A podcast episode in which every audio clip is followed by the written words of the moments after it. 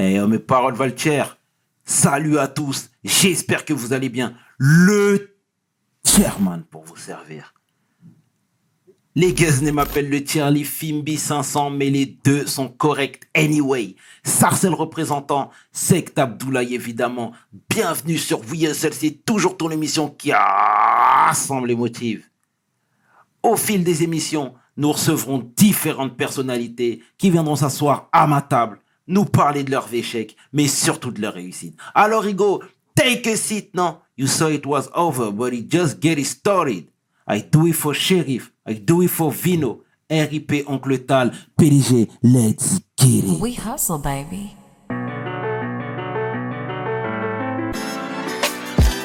Le chairman. We hustle, baby.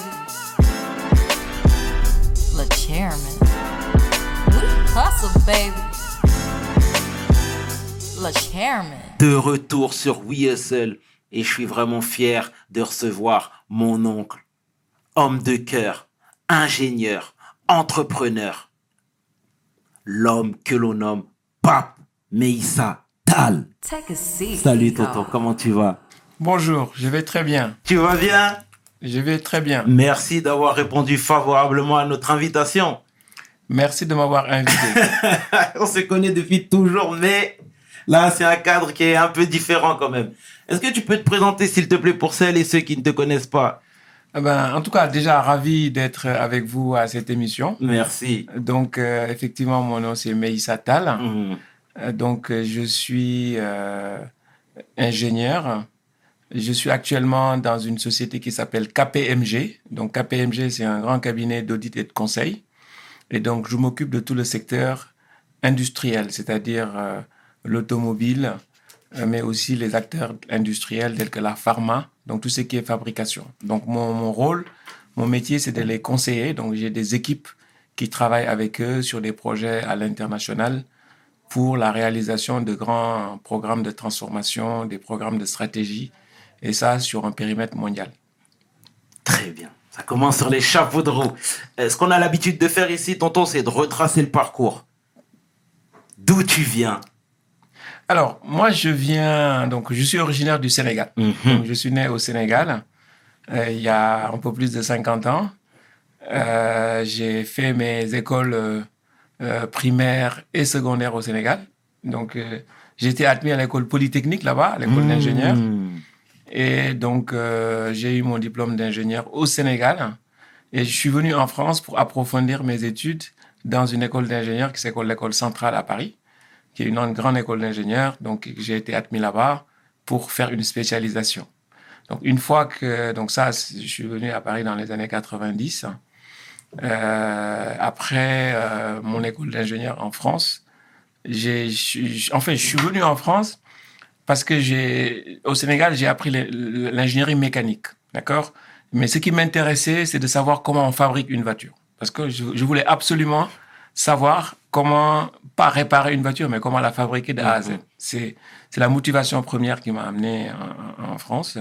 Donc, euh, une fois que je suis sorti d'école, je suis rentré dans l'industrie automobile. Donc, notamment chez, chez Renault. Donc, j'ai été dans l'ingénierie, dans la recherche, et je construisais des éléments de moteur. Donc, j'ai appris à fabriquer les éléments qui rentrent dans une voiture. Après, je suis allé à l'usine. Et ça, ça m'a permis, j'allais dire, de servir ma soif, de savoir comment on fabrique une voiture de A à Z et de le composer. Donc, une fois que j'ai fait ça, euh, j'ai, je suis rentré dans une autre société industrielle. Là, pour le coup, c'était du déplacement, mais vertical. Donc, j'étais dans une entreprise s'appelait Otis, les ascenseurs. Mhm. Je suis resté sept ans là-bas. J'ai fait beaucoup de choses, énormément de, j'allais dire, de conception d'ascenseurs. J'ai participé à des lancements d'ascenseurs, euh, participé à des travaux de structuration de l'ascenseur, de pilotage de l'activité au niveau européen. Et ça m'a amené à voyager, de rencontrer beaucoup de monde. Otis, qui est une société américaine au passage, mais qui était pilotée au niveau européen Mhm. par euh, beaucoup d'Européens et notamment Français.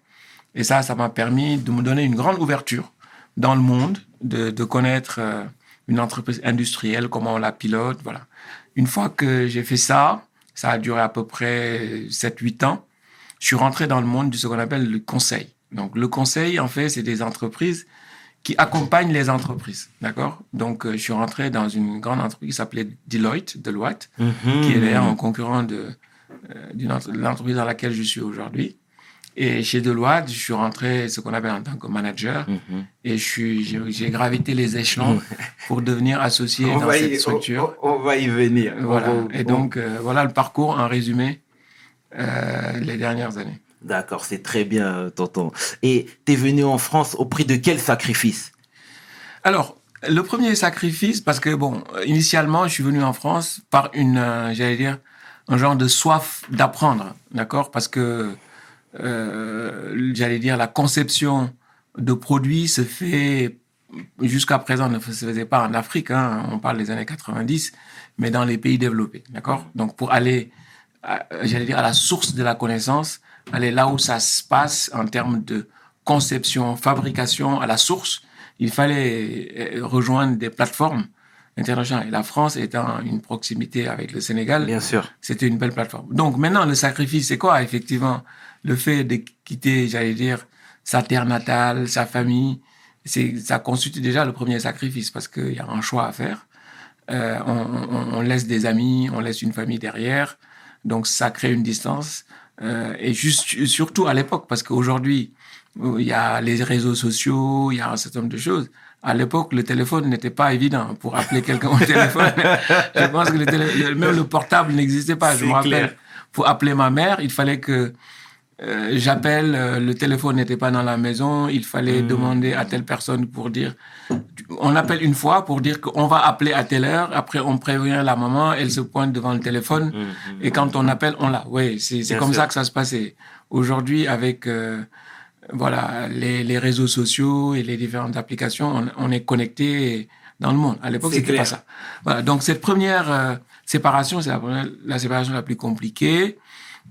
La séparation du mode de vie aussi, hein, parce que euh, l'Afrique, le Sénégal, ça bouge, il y a une grande proximité, il y a une voilà, il y a une interaction extrêmement forte. C'est une société où les, beaucoup d'échanges, on mange tous dans un bol. Quand on va voir les gens, on prévient pas, on y va de façon spontanée. Arriver dans un monde où tout est structuré, on mange dans un plat individuel versus un grand bol. Avant d'aller voir quelqu'un, il faut l'appeler pour prendre rendez-vous. Voilà, c'est un changement de système. Voilà, ça, c'est les éléments. Mais en revanche, ce qui est important, c'est cette adaptation pour découvrir un nouveau monde. D'accord. Bon, bah, c'est excellent, ça, c'est très bien, c'est très bien. Euh, parce que moi, encore une fois, on s'est connus depuis toujours. Et quand je te voyais arriver dès le départ, on te qualifiait de, tu verras, lui, c'est la grosse tête de la famille. Lui, c'est l'intellect, l'intelligent de la famille. Depuis toujours. Est-ce que toi, t'as senti déjà la pression sur tes épaules quand t'es arrivé? Tu savais pourquoi tu venais, mais il y avait la peur d'échouer aussi.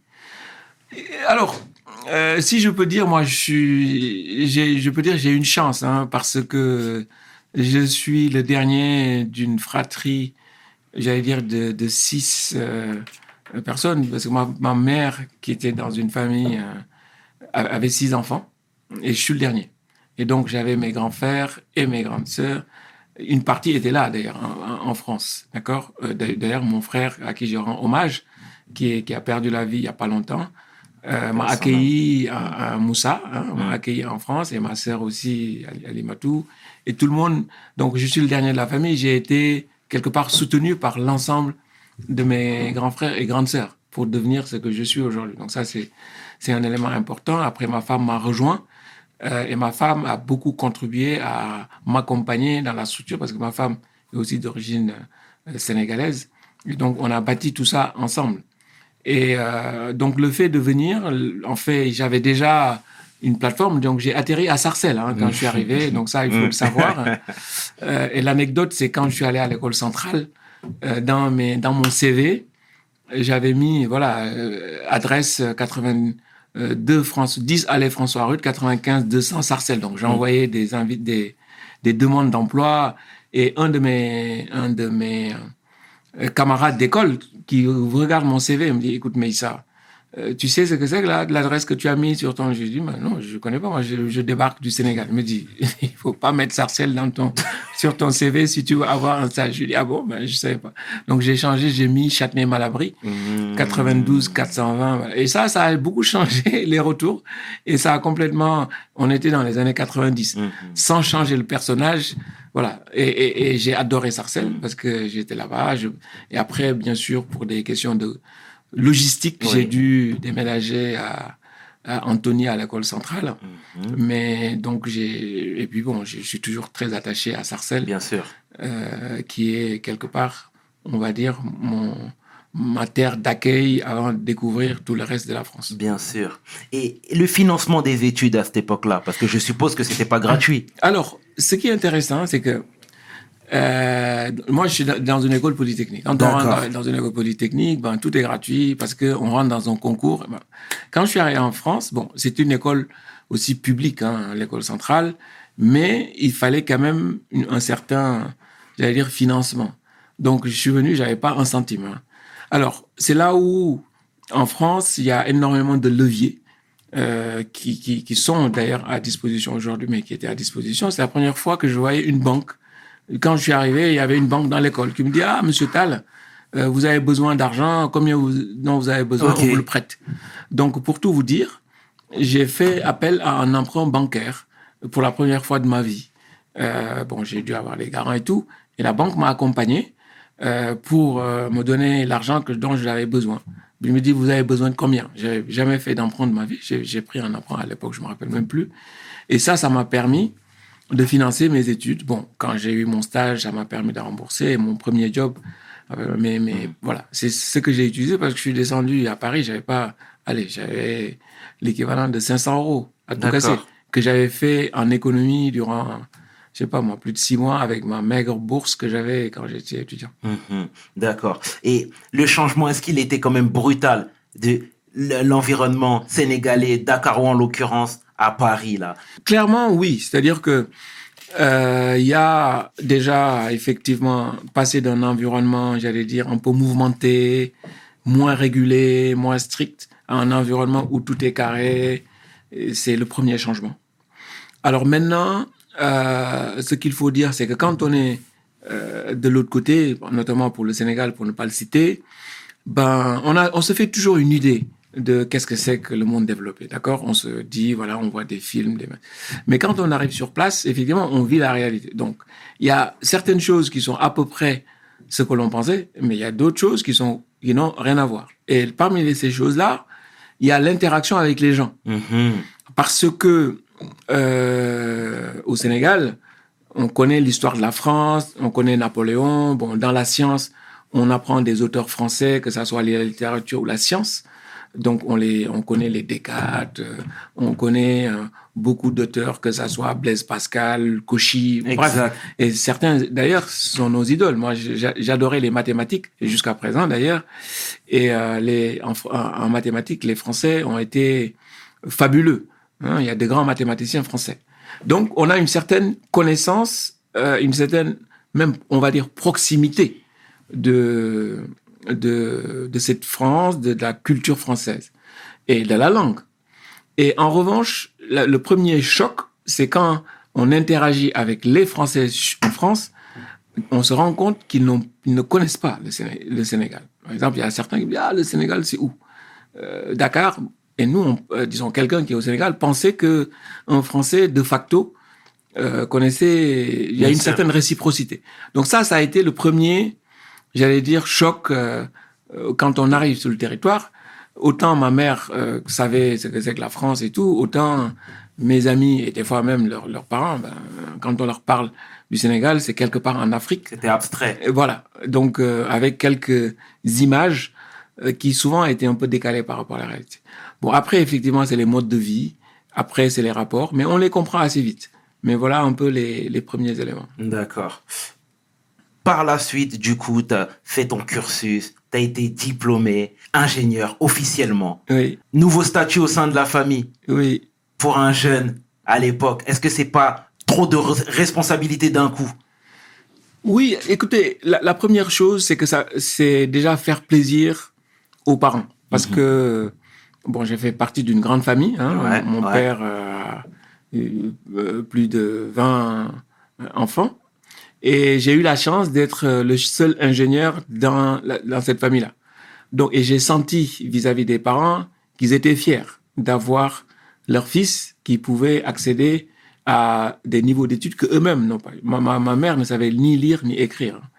Euh, mon père a eu la chance euh, de faire des études, il a eu ses, ses- ses diplômes comptables, et il a exercé. Ouais, elle savait ni lire ni écrire. En revanche, elle s'attachait énormément à, aux études, d'accord? Elle, elle, elle, travaillait énormément d'ailleurs. hein, et, elle avait euh, euh, son, son salon de coiffure traditionnel. Et elle utilisait l'ensemble de ses ressources pour m'acheter les- mes livres de mathématiques. Et elle se battait pour que je sois dans les meilleures conditions, avec les moyens. Donc, elle attachait beaucoup d'importance aux études. Et le fait de lui amener un diplôme d'ingénieur, euh, voilà, c'était la première fierté de pouvoir euh, contribuer à ça. Bien. Et, et tout à l'heure, quand je te parlais de nouveaux statuts, c'est même d'un point de vue financier, tu comprends? Et d'un point de vue familial, ça peut parfois euh, poser quelques soucis. Écoutez, le sujet, c'est que, bon, euh, effectivement, les moyens financiers, ça suit un peu le Ouais, parcours, bien sûr. d'accord? Parce que, effectivement, quand on a la chance de faire des études, ça donne de nouvelles opportunités. Et si on gère bien sa vie, on gagne bien sa vie, surtout dans un pays riche, un pays développé, un monde, voilà. Et quand on rentre dans certaines institutions, ça ouvre des portes, ça donne des opportunités. Après, euh, j'allais dire, euh, le, le plus important, c'est la réalisation des projets qu'on met en place.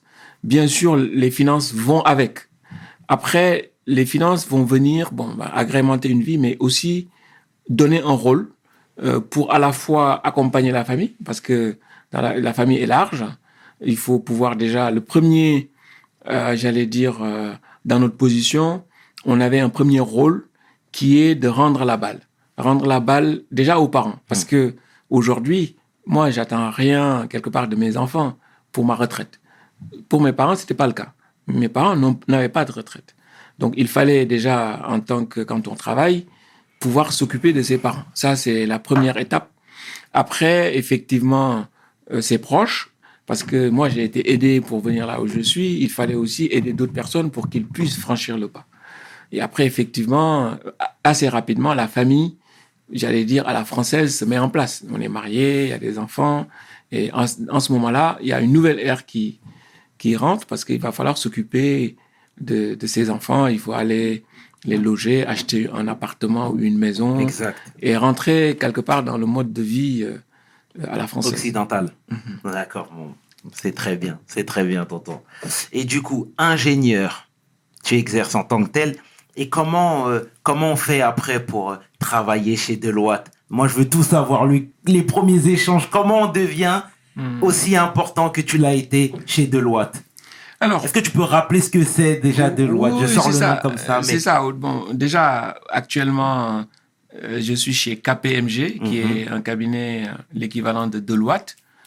Euh, alors, comment on rentre dans des cabinets de conseil? Donc, les cabinets de conseil, c'est des cabinets euh, qui sont, j'allais dire, dans un modèle d'exigence, parce que c'est les endroits où, j'allais dire, ça travaille beaucoup D'accord. C'est des endroits où c'est la rigueur, c'est l'excellence. Et parce qu'on est à la disposition des plus grands donneurs d'ordre. D'accord? Euh, Quand on est chez Andeloitte ou chez KPMG aujourd'hui, on travaille pour des acteurs comme Renault, comme Peugeot, euh, comme Airbus, comme Ok. Alstom. Donc, on travaille pour ces gens-là. Donc, et on les, on les accompagne pour leur apporter de la valeur, pour les, leur permettre de faire mieux de ce qu'ils font aujourd'hui. Donc, ce qui veut dire qu'on doit être au dernier, au dernier top de ce qui se passe sur le marché. Vous voyez ce que je veux dire? Complètement. Voilà. Donc, c'est des, c'est des sociétés qui, déjà, recrutent les meilleurs du marché, d'accord, en termes des ingénieurs, mais aussi des grandes écoles de commerce. Donc, il y a une sélection à la rentrée. Et une fois qu'on rentre là-dedans, il y a un certain nombre de, j'allais dire, d'étapes à franchir, d'accord Euh, Souvent, on rentre, euh, donc c'est comme l'armée hein, dans ces sociétés, on rentre en tant que junior, après on passe une étape, on est consultant, Et l'étape ultime, c'est l'étape d'associé, dans, dans lequel je suis. Quand on est associé, on est entrepreneur, et on est propriétaire Bien du- sûr. de la société. D'accord Et c'est des. Voilà, le parcours, c'est une quinzaine d'années si on fait très vite pour pouvoir rentrer. Alors, pour ma part, j'ai eu l'occasion de rentrer pas en tant que junior, parce qu'avant d'arriver chez Deloitte, j'avais déjà une expérience. Hmm. Donc, je suis rentré directement en tant que manager. Donc, euh, le premier défi, c'est déjà d'arriver, de se faire accepter et surtout de se faire sa place. Alors, ça repose sur trois choses. La première, c'est effectivement démontrer une certaine compétence, d'accord? Parce que dans ce, dans ce monde-là, donc notamment il y a allez, une- plus d'une vingtaine d'années avant, on, parle de, voilà, il y a un sujet, comment le traiter, il y a un certain... Donc, il faut vraiment avoir la capacité de démontrer une certaine compétence et de mettre cette compétence au service des clients qu'on sert. D'accord? Donc ça, c'est la première bataille à gagner pour être reconnu, d'accord, sur ce domaine-là. Le deuxième élément, euh, c'est effectivement cette capacité d'adaptation. Parce que le consultant, c'est quelqu'un qui vient pour résoudre des problèmes complexes.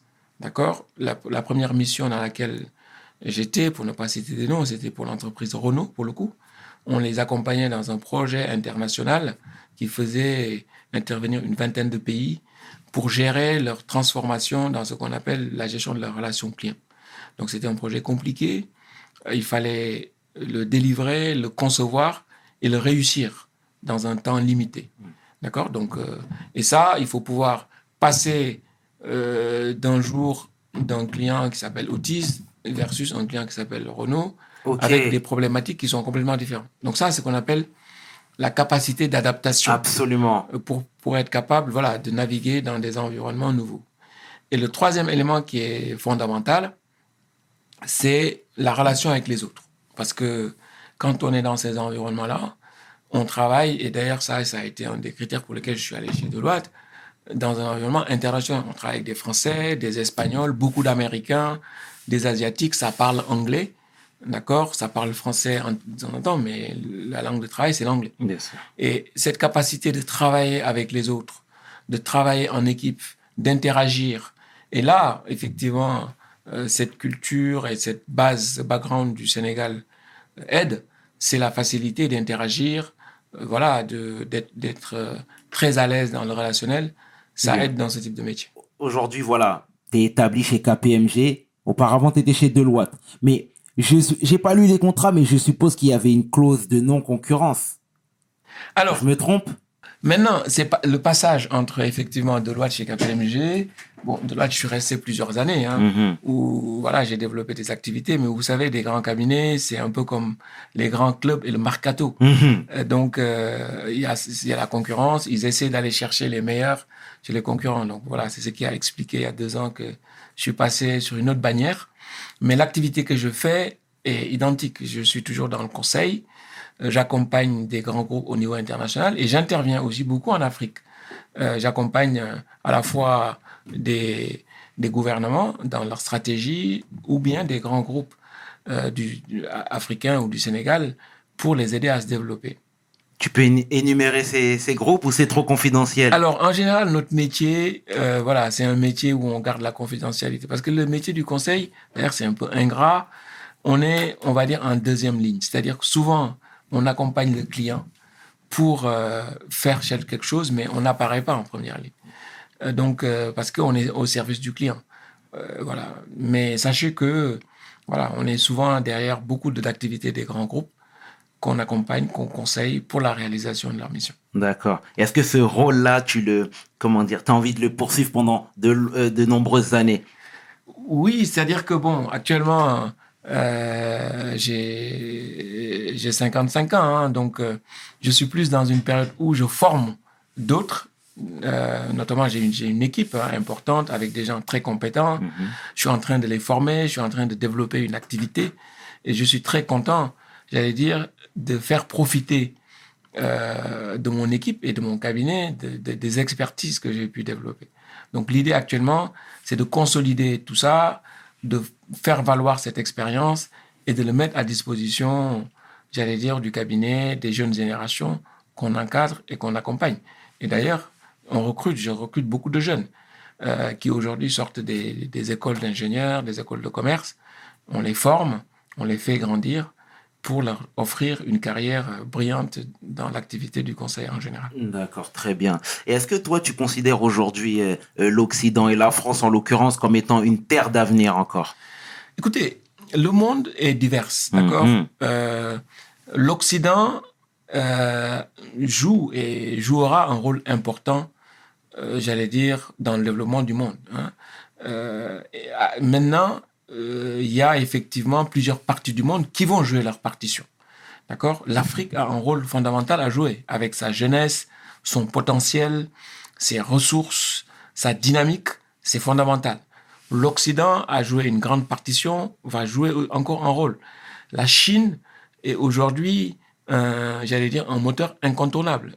C'est la Chine qui est l'industrie, j'allais dire, mondiale. La Chine euh, est un moteur incontestable, j'allais dire, euh, de l'activité mondiale. Et il y a les États-Unis, et il y a le reste du monde. Donc, j'allais dire, l'Occident, euh, l'Afrique, la Chine, les États-Unis, de façon générale, chaque domaine et chaque, euh, j'allais dire, bloc euh, socio-économique a son rôle à jouer.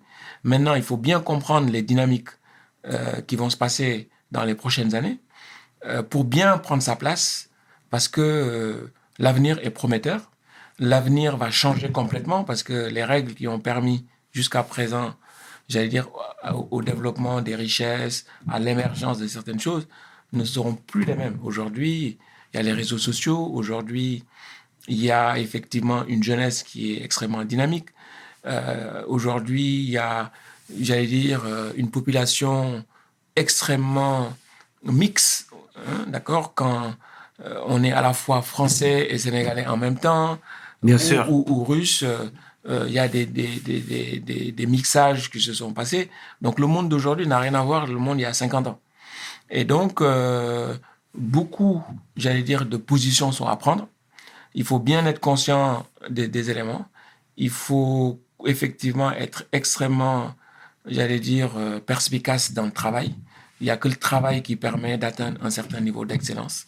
Bon, les études, c'est une chose, c'est une, c'est une voie, mais il n'y a pas que les études. Il y a l'apprentissage, il y a le fait d'avoir effectivement une compétence dans telle ou telle chose, mais dans tous les cas, Bien sûr. quelle que soit la voie qu'on prend, c'est le travail qui permet d'atteindre l'excellence et de s'épanouir.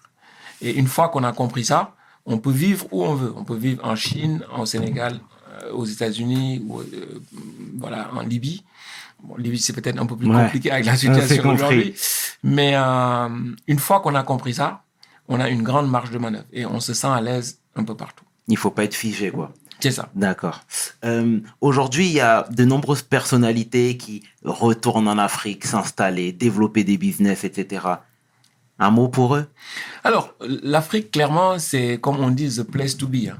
Mhm. Euh, Quelqu'un qui veut entreprendre. Encore plus qu'hier? Ah oui, oui, oui. c'est-à-dire que euh, l'équation est très simple. hein. Si vous, on parle en termes économiques, vous voyez, dans les, dans les, en Occident, pour revenir à ça, euh, ce qu'on mesure, ce qu'on appelle le taux de croissance, d'accord? Aujourd'hui, en, en période stable, hein, aujourd'hui, on est dans une année Covid, mais en période stable, la croissance de l'Occident, notamment en zone euro, ça tourne dans les 1-2%. Exact. Et si on a un 2%, on est content. Ça permet de maintenir au moins les niveaux de vie, gérer de l'emploi. En Afrique, voilà, les croissances, c'est plutôt 3 à 4 fois plus que ça. Euh, 75% de la population a moins de 30 ans. Euh, en Europe ou en Occident, c'est l'inverse. En Afrique, il faut tout faire. Il y a les routes à faire, les aéroports, les ports. euh, il faut développer l'activité. Donc, il y a des choses, il y a énormément de choses à faire. Donc, le potentiel est considérable. Donc, il faut définir énormément de choses, les institutions, euh, donner du travail à cette jeunesse, euh, voilà, et, et- et créer toutes les conditions qui leur permettent de s'épanouir. Donc, ce qui veut dire que le champ des possibles est illimité, voire euh, extraordinairement important. Donc, ceux qui entreprennent, et qui sont basés en Afrique, ont fait le bon choix et qui, qui leur permet effectivement de bénéficier pleinement de cette dynamique économique de l'Afrique. D'accord. L'Afrique anglophone, pardon, j'ai l'impression qu'il y a le champ de possibilités est plus large. Je me trompe? Alors, Euh, alors, je ne sais pas, est-ce qu'il y a une spécificité entre l'Afrique francophone versus anglophone? Bon, force est de constater que les pays, les, les pays anglophones ont un peu de longueur d'avance sur les pays. c'est ça, c'est ça. Ça, c'est une réalité.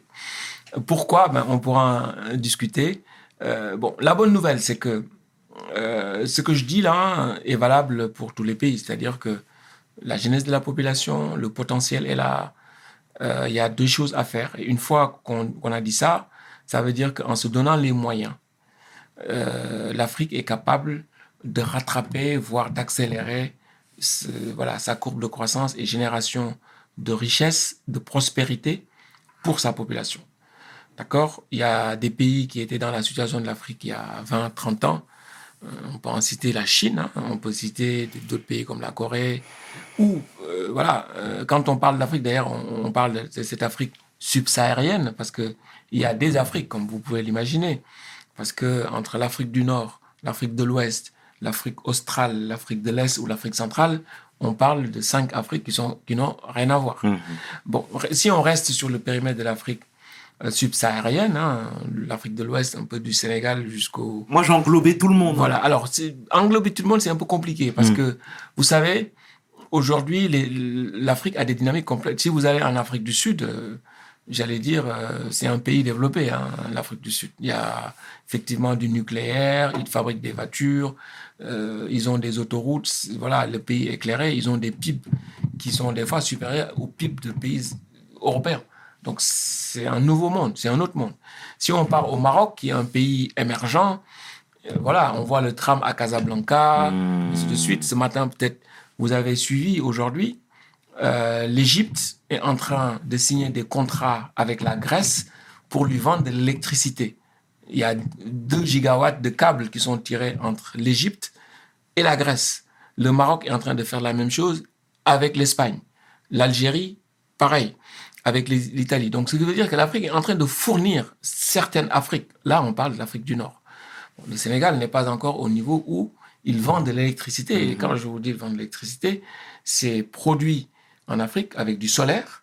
Il y a des excédents en Égypte et ils l'exportent en Grèce. Ça, c'est complètement nouveau. Vous voyez, Euh, l'Afrique, aujourd'hui, au Maroc, il y a 400 000 voitures qui sont fabriquées pour venir être commercialisées sur le continent européen. Donc, l'Afrique fabrique et exporte. Ce n'est plus uniquement de la matière première. qu'on- Voilà. Donc, cette Afrique-là est quelque part différente de l'Afrique qui encore est dans ses matières premières, exporte du pétrole ou bien de l'arachide pour vivre. Donc, euh, voilà, ce qui veut dire qu'il y a plusieurs... Et c'est différent de l'Afrique qui est encore en train, j'allais dire, de résoudre certaines problématiques qui sont au niveau local. Donc, il y a plusieurs Afriques, il y a plusieurs vitesses. La bonne nouvelle, c'est qu'il y a beaucoup de choses à faire, quelle que soit la situation dans laquelle on se trouve. Que ça soit au Maroc, que ça soit à l'Est, que ça soit au Sud, en Afrique de l'Ouest. Mais il faut bien comprendre que l'Afrique est composée de plusieurs Afriques et ils ne sont pas au même niveau, j'allais dire, d'avancement. Il y en a certains qui sont très en avant en termes de développement, en termes de, de création de valeur, en termes de richesse. Euh, D'autres sont encore, j'allais dire, pas à la traîne, mais en décalage.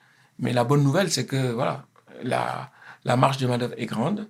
Aujourd'hui, l'Afrique, globalement, c'est 1,2 milliard de personnes. En 2050, ce sera 2 milliards, c'est-à-dire beaucoup plus que la Chine.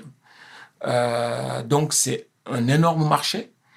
Euh, c'est un énorme marché qui, bien structuré, sera la puissance et surtout la, la réserve de croissance du monde comme la Chine l'est aujourd'hui. Ok. Beau message d'espoir en tout cas. Mais surtout réel. Surtout réel, c'est très bien. C'est très bien. Euh, je voudrais qu'on revienne sur euh, les événements qui ont eu lieu en début d'année au Sénégal. Oui. C'est quoi ton regard par rapport à ça? Alors, écoutez, le Sénégal, effectivement, il y a eu quelques perturbations au mois de, de mars où les jeunes sont sortis manifester un certain mécontentement.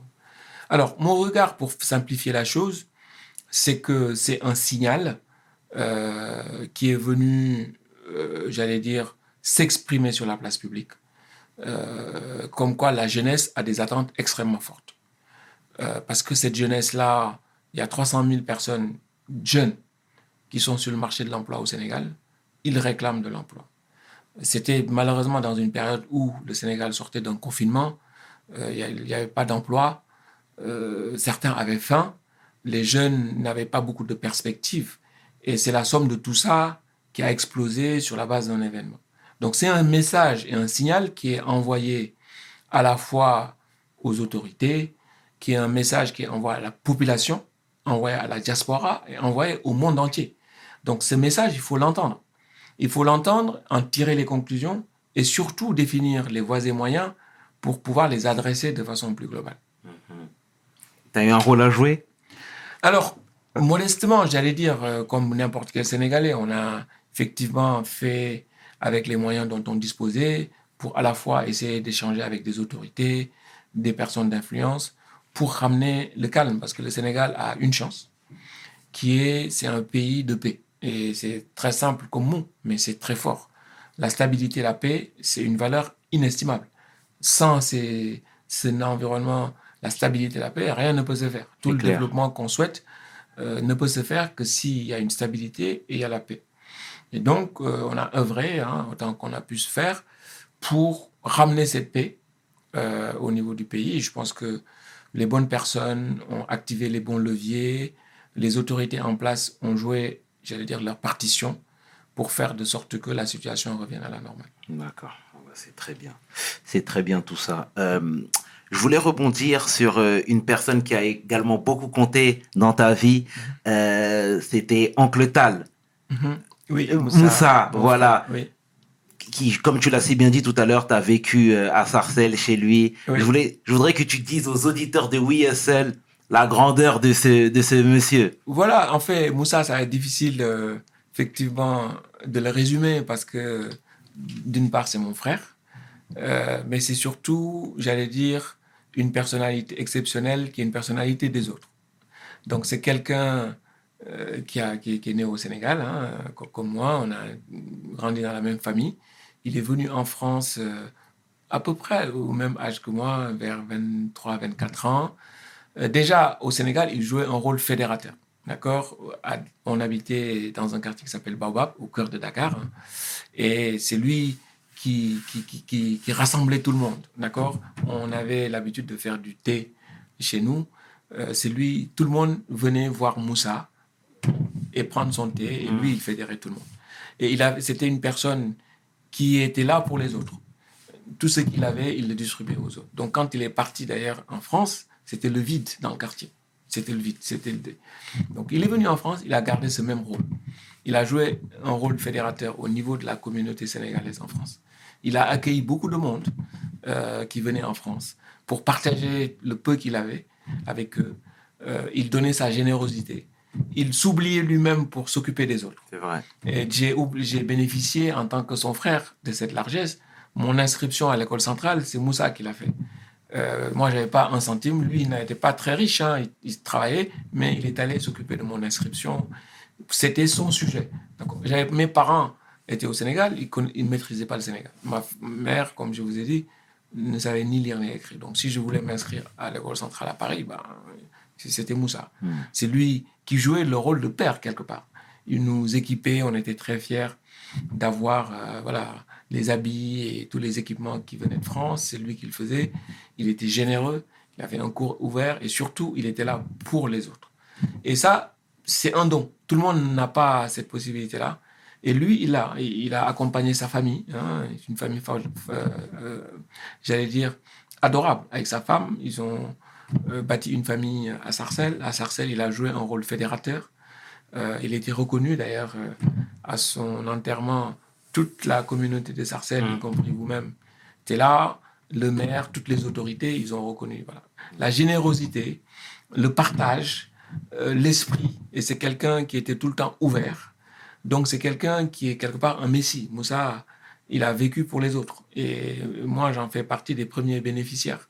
C'était quelqu'un qui venait vous rassurer, c'est quelqu'un qui venait vous appuyer. Et il a joué un rôle clé dans le développement de la communauté, à la fois sénégalaise, mais aussi africaine, parce que c'est quelqu'un qui était très ouvert. En tout cas, paix à son âme, paix à son âme. Parce qu'effectivement, c'est un grand, un grand monsieur. Et paix à, l'âme de mon père au passage. Absolument, Voilà, c'était son, grand ami. Exactement, Et d'ailleurs, il exactement. repose euh, Exactement. à côté Ouais. au cimetière. Ouais, tout Donc, à fait euh, ça. ça, C'est tout à fait ça. c'est- C'est tout à fait ça. Je voulais là du coup parler de tes projets futurs. Alors comment toi tu vois l'avenir à titre personnel? Alors, déjà, comme je vous ai dit, hein, il y a euh, au niveau de chez KPMG, je suis en train de bâtir une activité au niveau du, du conseil dans l'industrie, dans l'automobile. Et faire monter des jeunes, bâtir une équipe, accompagner des clients. Donc ça, c'est quelque chose qui est important, euh, sur lequel je suis. Après, effectivement, il y a une autre dimension, c'est l'accompagnement de l'Afrique et du Sénégal en particulier. Euh, KPMG intervient beaucoup euh, dans la sous-région, donc on accompagne les gouvernements, les grandes entreprises. Et cette activité est là pour accompagner le développement du pays. Et le pays, disons, des pays comme le Sénégal ont besoin d'être accompagnés pour à la fois bénéficier des meilleures expériences, accélérer, les projets, euh, utiliser, j'allais dire, tous les outils, les derniers cris pour réussir de grands projets. C'est des, c'est des outils qui sont financiers, parce qu'un projet, il faut le financer déjà, d'accord? Si vous voulez bâtir une route, une école, une usine, il faut le financer. Il faut structurer, c'est-à-dire faire venir euh, des composants. Si on veut fabriquer, par exemple, des, des usines de voitures, pour fabriquer demain des voitures électriques au Sénégal ou au Mali ou euh, dans d'autres régions, c'est tout à fait possible, mais il y a, des règles. Ces règles, il faut les connaître et aller chercher les acteurs pour dire, voilà, il me faut telle personne, telle typologie d'activité, il faut le mettre dans tel type. Une fois qu'on a dit ça, il faut le faire fonctionner, faire venir des, des compétences et pour que ça, ça, ça fonctionne. Voilà. Donc ça, c'est vraiment une, le deuxième axe sur lequel, euh, euh, j'allais dire, je passe du temps, je vais passer encore du temps. Pour piloter les activités ici basées en France, euh, pour faire décoller cette structure, mais aussi un, voilà, un volet sur le développement du conseil au Sénégal, en Afrique, pour pouvoir accompa- accompagner cette dynamique euh, de, de- de développement. D'accord, très bien. Et tu te vois t'installer de manière définitive là-bas ou tu feras, tu vas continuer à faire des On, on allers-retours va voir, on va voir. Mais je pense que déjà, euh, dans un premier temps, il va falloir euh, être un citoyen du monde. hein. Ouais. Aujourd'hui, avec le digital, on peut être à Paris, travailler sur Dakar, ou être à Dakar, travailler sur Paris. Et bien, progressivement, on verra. Pourquoi pas un jour être, disons, dans les prochaines années, une antenne à Dakar euh, avec, avec grand plaisir ou ailleurs, hein, dans la D'accord. sous-région. D'accord. Bon, en tout cas, c'est tout ce qu'on te souhaite, tonton. C'est tout ce qu'on te souhaite. Au nom de toute l'équipe de WeSL, nous te remercions une énième fois d'être venu, de nous avoir parlé de ton expérience. C'est très important parce qu'on se connaît bien, mais on a besoin de, de, de, de- d'avoir, de puiser toutes ces forces-là et de tout ce savoir-là. Et justement, on est beaucoup à te regarder. Donc, euh, assurément, le message sera propagé. Et pour ça, on te dit merci, tonton. Merci à vous Ok. et je vous encourage. Je suis très content de voir qu'il y a une bonne dynamique Ça et la fait relève est plaisir. assurée. Ça fait plaisir. Merci. Et là, le chairman pour WeSL, mes paroles valent Peace. We hustle, baby.